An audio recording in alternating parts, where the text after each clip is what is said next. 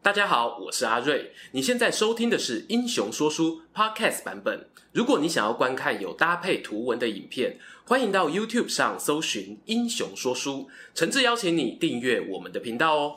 你听过所谓中国古代四大美女吗？那就是西施、王昭君、赵飞燕、貂蝉以及杨贵妃。诶，四大美女有五个也是很合理的。事实上呢，观众朋友都很熟三国，知道貂蝉这个人真假难辨，因此很多人呢把她用赵飞燕，又或者绿珠、卓文君、班婕妤等人取代掉。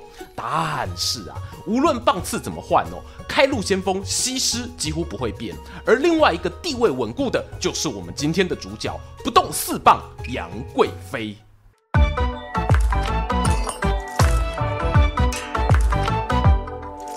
Hello，我是说书人阿瑞，欢迎来到英雄说书频道。如果要看一个历史人物在庶民百姓中的知名度有多高哦，最简单的方法呢，莫过于观察和他相关的二创作品。而和杨贵妃有关的，信手拈来就有唐朝诗人李白的《清平调》，白居易的《长恨歌》，杜牧的《过华清宫三绝句》，元代戏曲唐明皇秋夜梧桐雨，清代长生殿，以及后来京剧经典剧目《贵妃醉酒》等等。足繁不及被载啊！能吸引文人墨客不断投入创作的题材，肯定有其过人之处。这就像《三国演义》说了千百年哦，也说不腻一样。究竟杨贵妃的美貌为她带来哪些大风大浪呢？讲起杨贵妃，大家多半会想起那一句成语“环肥燕瘦”。小时候历史老师都介绍说，唐朝审美观啊以丰腴为美，同学们呢往往就窃窃私语，所以杨贵妃可能很胖哦。难道汉朝好就是她担任不动四棒的原因吗？除此之外，也很多人会有个印象，听说呢唐代的性别意识哦比较先进，男女关系更为平等。这部分呢，刚好今天也可以透过杨贵妃的故事当做案例，一起来梳理梳理。那么呢，我们就先从她的身家背景与少年时代开始说起吧。杨贵妃本名杨玉环，在《长恨歌》中啊有两句话：“姐妹弟兄皆列土。”可怜光彩生门户，意思是呢，杨贵妃的家人都靠着她而得宠，分封官爵，光耀门楣。很多人会误以为她是不是家庭背景不太好，所以要靠把女儿送入皇宫，争取翻转人生的机会。其实啊，这是一个思考误区。历史上呢，确实有些外戚的身家背景不怎么样，好比大家熟悉的大将军何进。然而杨玉环呢，刚好是个例外哦。他们家虽然不是那著名的卢崔郑王李大唐五姓，但也绝非什么随随便便的平民家庭。他老爸杨玄琰官至蜀州司户，家谱呢至少可以追溯到隋朝开国皇帝杨坚，而杨坚呢又自称弘农杨氏之后啊。你说这个扯太远了，没关系啊。一代女皇武则天的妈妈同样是出身这一脉的杨家。武后的宠臣呢，也是与他们杨家子女成亲。But 杨玉环呢，虽然家里有背景，却逃不过命运的捉弄。十岁那一年就失去父亲，被迫啊从四川辗转前往担任河南府侍曹的叔父家生活。叔父对他有养育之恩啊，可是接下来真正扭转杨玉环命运的，却是一位长安皇宫内的尊贵女性——唐玄宗李隆基的爱人武惠妃。武惠妃何许人也呢？她是武则天的侄孙女，从小啊在皇宫长大。而她和老公李隆基基哥有类似的成长记忆，那就是啊看着武后为了地位稳固，开无双，大杀四方，连儿子媳妇都没放过。或许就是这样的共同话题，使得后来武惠妃入宫之后备受李隆基宠爱，甚至呢打算立她为皇后。可惜呢，武则天的阴间不远，姓武这个原罪啊，引起文武百官的反弹。鸡哥呢，只好打消念头。传说中啊，武惠妃相貌出众，她和唐玄宗生下第一个存活到成年的儿子，叫做李瑁，就遗传了妈妈的外表，而且呢，彬彬有礼啊，七岁就会主动跟着十几个兄长一起入宫拜见父皇。李瑁呢，果然有礼貌啊，这么乖巧伶俐的孩子，当然也受到父母双方的爱护，早早就替他安排婚事。诶，没错，你各位啊都猜到了。武惠妃亲自出马帮李茂挑媳妇，那个幸运儿呢就是杨玉环。而李茂当时呢被封为寿王，所以杨玉环摇身一变，以寿王妃的身份在长安闪亮登场。那是公元七三六年，大唐开元二十三年。由于李茂外在形象好，除了很得父亲欢心呐、啊，在朝廷中呢也不乏支持者。没有意外的话呢，他应该要是被立为太子的热门人选。如此一来哦，杨玉环就会升格成太子妃。殊不知啊，意外马上发生了。公元七三七年，武惠妃过世，突然失去陪伴多年的枕边人，对杨玄宗呢造成巨大的打击。年纪五十出头的他，茶不思饭不想，即便后宫佳丽数千，也没有人可以抚慰鸡哥孤独的心。你这个 moment 这个时间，有人对皇帝咬耳朵表示：“皇上啊，你知道前蜀州司户杨玄琰的女儿吗？听说长得风华绝代，要不要找来宫中喝杯茶啊？”等雷无祖的玄宗啊，听完这一番话，抱着姑且一见的心情，传令请这名女子入宫。这不见不知道，一见吓一跳。唐玄宗啊，一看到杨玉环，整个人就端屌屌啊！也不知道是不是杨家血统的关系，他发现这个女孩竟然跟过世的武惠妃有几分神似啊！正所谓有一就有二，无三不成礼。玄宗越来越常请杨玉环入宫，甚至呢对她的礼遇颇有当年武惠妃的规格。这时呢，大家就好奇了：哎，难道鸡哥不知道这是自己儿子的老婆吗？由于有媳妇当时呢是惠妃挑选的，唐玄宗子嗣众多啊，最初可能还真的没什么印象，但后来又见了几次面，要说不知道哦就太离谱了。这衍生出一个大问题：老爸可以娶儿子的老婆吗？这在大唐帝国里啊，确实有相关案例。唐太宗李世民在玄武门事件后诛杀了弟弟，接收他的老婆为妃子。又或者前面我们提到的武则天，少女时期呢就是唐太宗的侍寝宫女，后来则变成太宗儿子的皇后。那一段故事哦，我们在武后专片有详细的介绍。以上种种状况，有人呢将其归因于大唐皇室多与北方游牧民族通婚，在匈奴或突厥部落中，单于首领死后由接班人迎娶继母，并且生儿育女的例子并不罕见。只不过啊，退万步言，上面那些状况都是老公死了，老婆改嫁。今天寿王李茂还活着啊，他原本是热门的太子人选，哪知道呢？一夕之间，母亲过世，父亲看上自己老婆，最衰的还是呢，最后太子立的还是哥哥，没他的份啊，满腔苦水无处发泄。而另一边，唐玄宗却已经透过亲信的安排，悄悄进行他的迎娶媳妇大作战。玄宗的计划是这样的：他借由替自己过世母亲窦太后举办祈福仪式的机会，在公元七四零年年底下诏敕封寿王妃出家为女道士，道号太真。然后呢，名正言顺地请她来到后宫参与法会。于是啊，杨玉环就先从人妻转职为道士，在皇宫中呢过了至少四年。在七四五年年中，李茂呢另外娶了新老婆。当然啦，这肯定是老爸安排的。不到一个月，杨玉环呢就收到了通知，她被册封为贵妃，可以还俗了。由于当时唐玄宗身边已经没有皇后哦，贵妃两个字基本上就等同皇后规格待遇，宫中大小呢都称呼她为娘子。这时候的杨贵妃年方二七，而唐玄宗哦则超过六十岁了。可能有观众啊会想要考 C 鸡哥，呵呵，您老牛吃嫩草哦。这里啊我要替他们两位说说话。认真讲呢，大唐皇帝的后宫根本不缺年轻漂亮的美眉啊。唐玄宗会看上杨玉环，应该还有其他的因素。首先呢，我们前面讲到的，据说杨玉环和已故的武惠妃神韵极为相像，可能呢让鸡哥产生移情作用。再来就是啊，杨玉环与唐玄宗两人都有共同的兴趣爱好，歌舞音乐。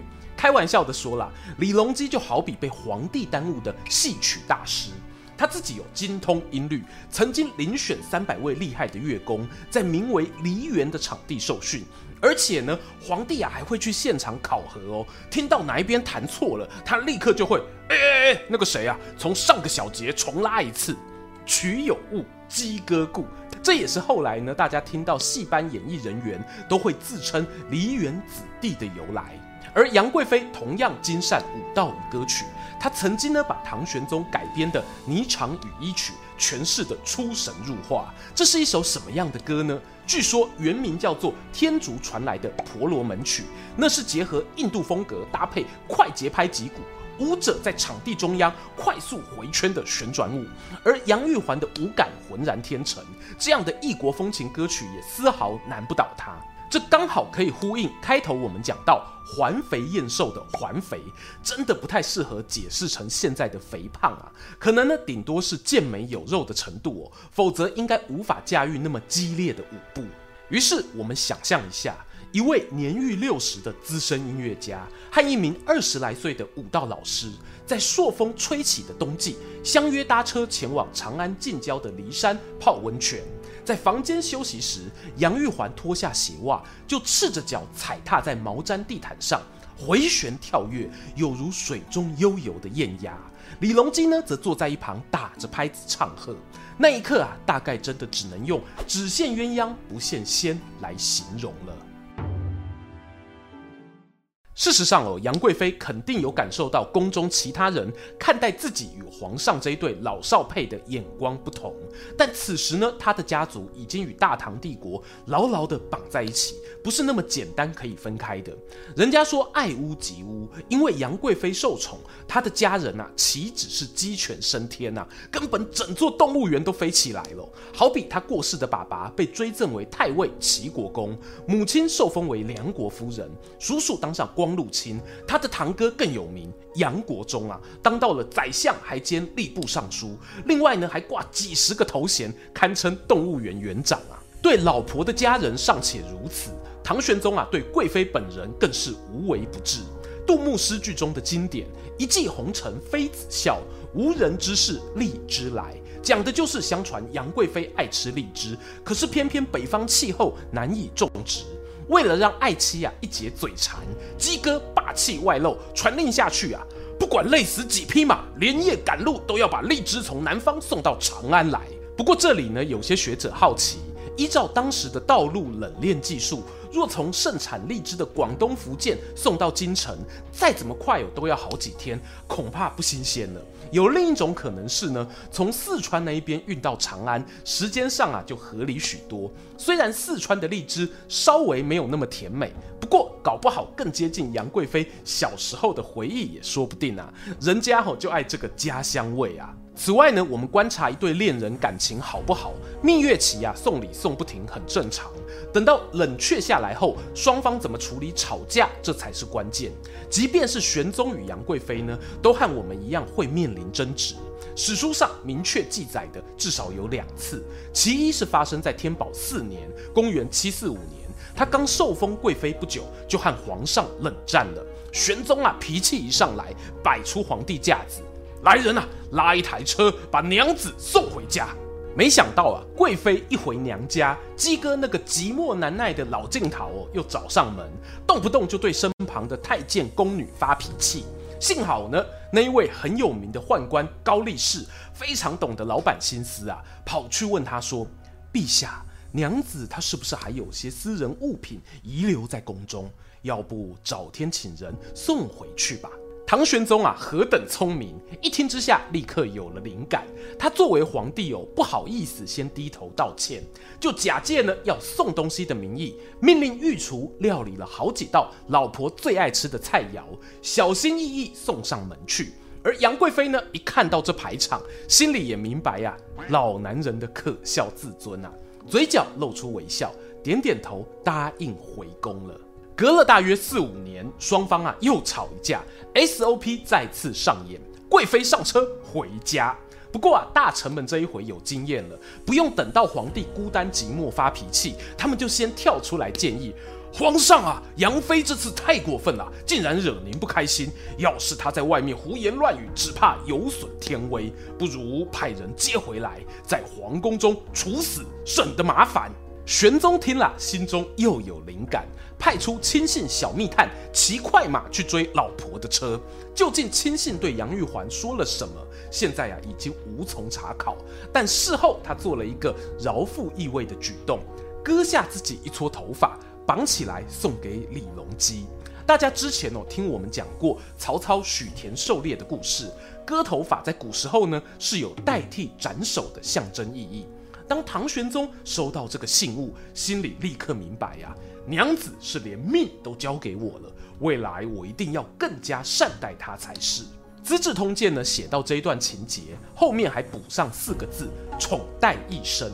唐玄宗与杨贵妃之间的感情，在仿佛八点档连续剧的打打闹闹过后，也渐渐升华到心灵相通的层次。究竟这一段老夫少妻的姻缘，有没有办法一起走到最后呢？相当遗憾的是啊，唐玄宗在位的天宝年间，虽然人口一度达到高峰，被称作大唐最后一抹夕阳余晖，但随即而来的就是公元七五五年爆发的安史之乱。安禄山率领大军从国境东北方点燃烽火，玄宗尽管派出名将迎战，然而外强中干的帝国已经支撑不起这样的平乱行动，眼看啊，连潼关都失守，大事不妙。必须要有转进，A.K.A. 落跑的准备。玄宗惜家带眷，打算往杨贵妃的故乡四川剑南道避难。然而这一趟漫漫归乡路却比想象中还要艰难。护送皇帝的军队啊，一行人才出长安没多久，来到马嵬坡这个地方时，玄宗就听见车外传来人马杂沓的骚动。掀开门帘一看，却是太子和多位将军站在四周。李隆基强忍着疲惫，正色询问：“国难当前啊，你们不带兵赶路，这是做什么？”众人表示呢：“启禀陛下，如今国难皆是杨家党人专擅朝政所造成的，请允许我们诛杀杨国忠，以慰天下人心。”当时啊，玄宗年事已高，出门前呢，先安排了太子为辅军监国，授予兵权，就是怕有个万一哦，他可以接班。因此，这时的老皇帝呢，完全就是个吉祥物啊。尽管不甘愿，也只能摆摆手。如果牺牲杨国忠啊，可以换来安定军心，那就去吧。于是，杨国忠和他的兄弟妻小都遭到士兵追杀处死。同一时间呢，唐玄宗坐在车上等了又等，发现啊没有前进的迹象，连忙派高力士又去询问大军怎么还不出发。没一会儿呢，高力士面色凝重的回报：“皇上啊，将军们表示酿成大祸的根源还在，他们不愿离开。”唐玄宗听完沉默了，他知道啊，众人口中的根源指的正是杨贵妃。《长恨歌》里提到。六军不发无奈何，宛转蛾眉马前死。李隆基这时呢，与其说是皇帝，其实啊，更像是一个寻常老人。他失去权力与朝臣的信赖，连自己最心爱的妃子也无力保护。时间一分一秒过去，唐玄宗终于抬起头来，接受了高力士的建议。另一边呢，杨贵妃看着高力士面无表情走来，带着一条白绫。心中明白呀、这一次是真的应验当初自己割发赠君的诺言了。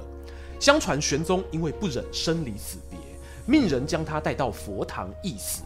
那一刻，他身份终于又恢复成了杨玉环，时年三十八岁。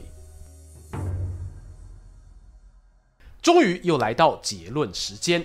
以前史书啊聊到杨玉环时，多半会讨论他对于自己亲戚。譬如杨国忠等人没有善加约束，因此导致了大唐帝国衰亡，一个红颜祸水抓战犯的概念啊。但我过去就常说，没有一个英雄可以孤身拯救国家，同样也没有一个坏蛋哦能凭一己之力就毁掉整个政权。事实上，也有很多学者讨论到，唐玄宗会重用杨国忠，除了是出自对杨玉环的宠幸之外，还包括了想利用杨国忠来牵制另一个权臣李林甫，以及打压旧有的氏族势力。